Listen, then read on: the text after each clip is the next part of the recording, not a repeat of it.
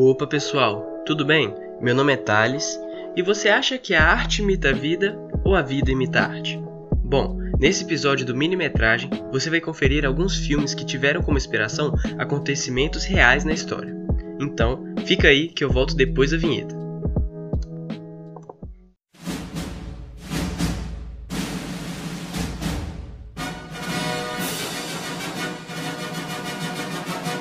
Minimetragem 5 minutos em casa.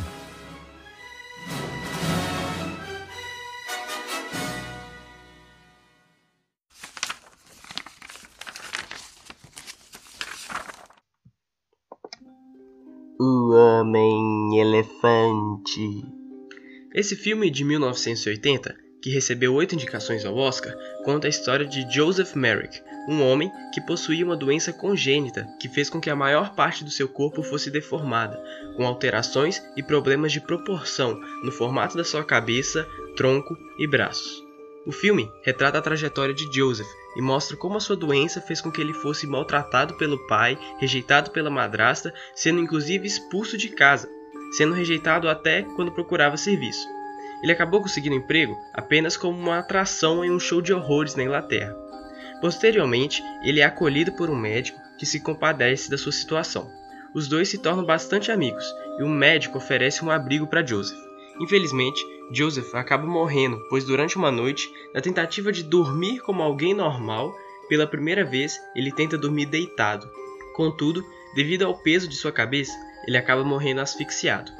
Uma curiosidade é que o filme acabou não recebendo nenhum Oscar, mas por ter sido tão elogiado pela maquiagem, a academia acabou criando uma categoria de melhor maquiagem logo para a edição seguinte. Agora quero ouvir. Quero ouvir você falar. Vamos mostrar para eles que você não é só uma parede, está me entendendo? Quero que você fale comigo. Quero que você diga sim.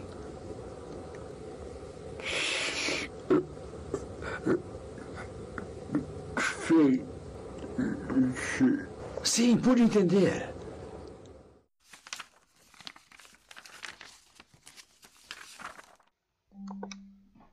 Prenda-me se for capaz é um filmaço protagonizado por Leonardo DiCaprio e por Tom Hanks. O enredo é a respeito da vida de Frank Abagnale Jr., um sujeito que, ao contrário do que a sua mãe te ensinou, se deu bem na vida mentindo.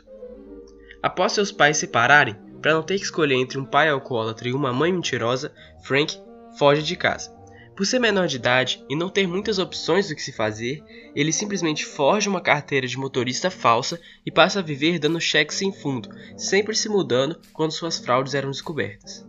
Pensando em uma carreira mais decente do que apenas um mentiroso, Frank decide se tornar um falso piloto de avião. Ele consegue forjar a sua brevet, se torna um copiloto da Panam e passa a viajar de favor em voos comerciais, tendo inclusive hospedagem e refeições bancadas pela companhia aérea. Cansado da vida de piloto, Frank, depois, forja um diploma de médico e apresenta um invejável currículo. Graças a ele, ele consegue um emprego como clínico geral. Porém, ele desiste após quase presenciar a morte de um bebê. Após tantas mentiras, ele passa a ser procurado por uma equipe especial com várias pessoas. No filme, essa equipe é representada apenas pelo Tom Hanks. E ele se torna procurado internacionalmente.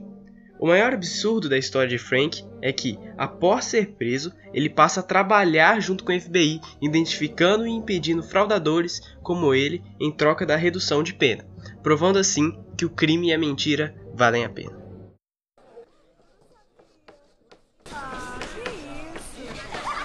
Todos em silêncio! Meu nome é Sr. Abnell. E Abnell. Não é Abgnol, nem Abgnil, mas é Abnel.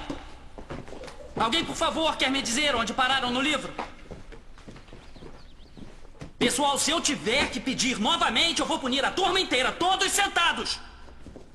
Eu fui chamada. Disseram que precisavam que eu substituísse Roberta. Eu vim de lá de Dixon. Mas eu sempre substituo a Roberta.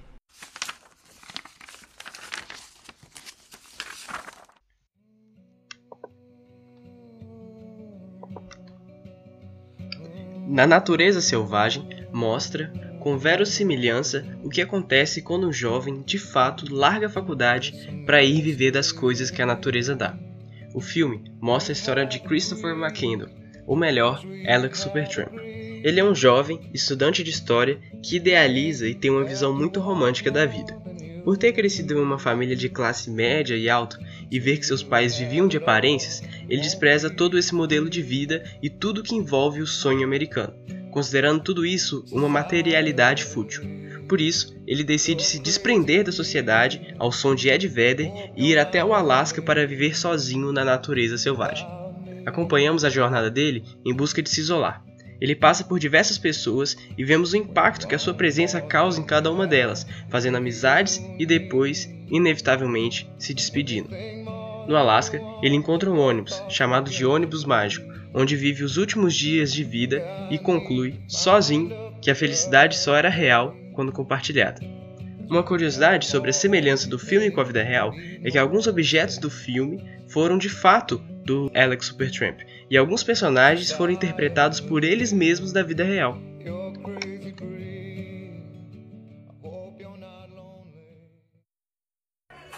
Naturalista, que fascinação é essa por tudo isso? Eu vou pro Alasca.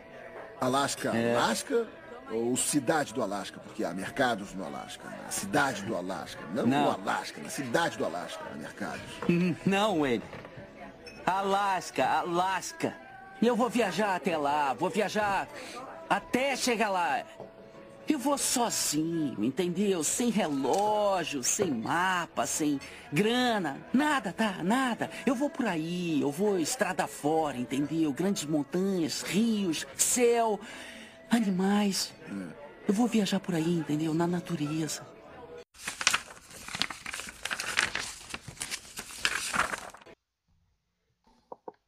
Jordan Belfort é um palestrante e ex-corretor da Bolsa de Valores, autor do próprio livro de memórias chamado O Lobo de Wall Street, que foi adaptado em filme por Martin Scorsese.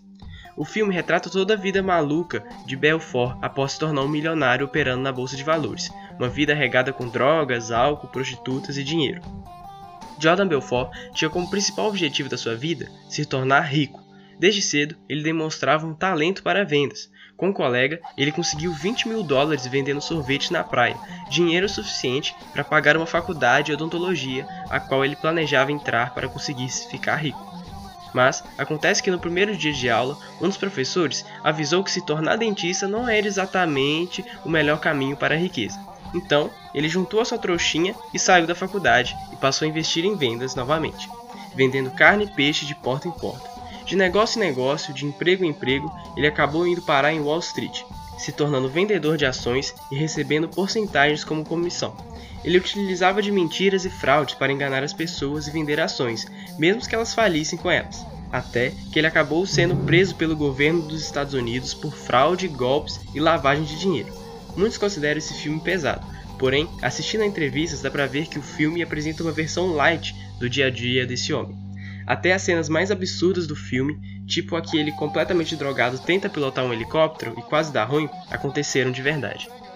Ele inclusive foi responsável por afundar o um navio, quando obrigou o capitão do iate de sua esposa a conduzir o veículo mesmo em uma grande tempestade.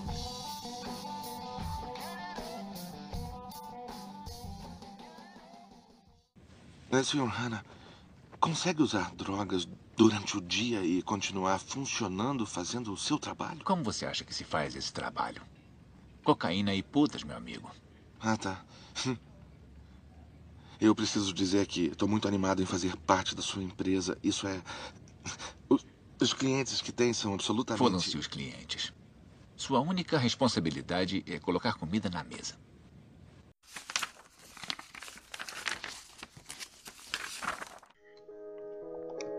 E aí, ouvinte, a sua vida daria um filme? Que filme ele seria? Quisera eu que a minha fosse uma comédia do Adam Sandler. Enfim, esse mini-metragem vai ficando por aqui e a gente se vê. Tchau. Cinecom, Cinema e Cultura para Todos, uma realização do Departamento de Comunicação Social e da Pró-Reitoria de Extensão e Cultura da Universidade Federal de Viçosa.